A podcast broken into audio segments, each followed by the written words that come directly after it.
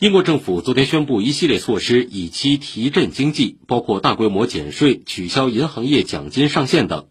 同一天，英国股市下挫，英镑对美元汇率跌破一英镑兑换一点一二美元关口，为三十七年来最低。据路透社报道，减税措施涉及个人所得税、财产税、海外游客购物消费税和企业税。减税将造成财政收入减少。预计到二零二六至二零二七财政年度少收税款四百五十亿英镑。英国智库财政研究所认为，这将是自一九七二年以来最大规模的一次减税。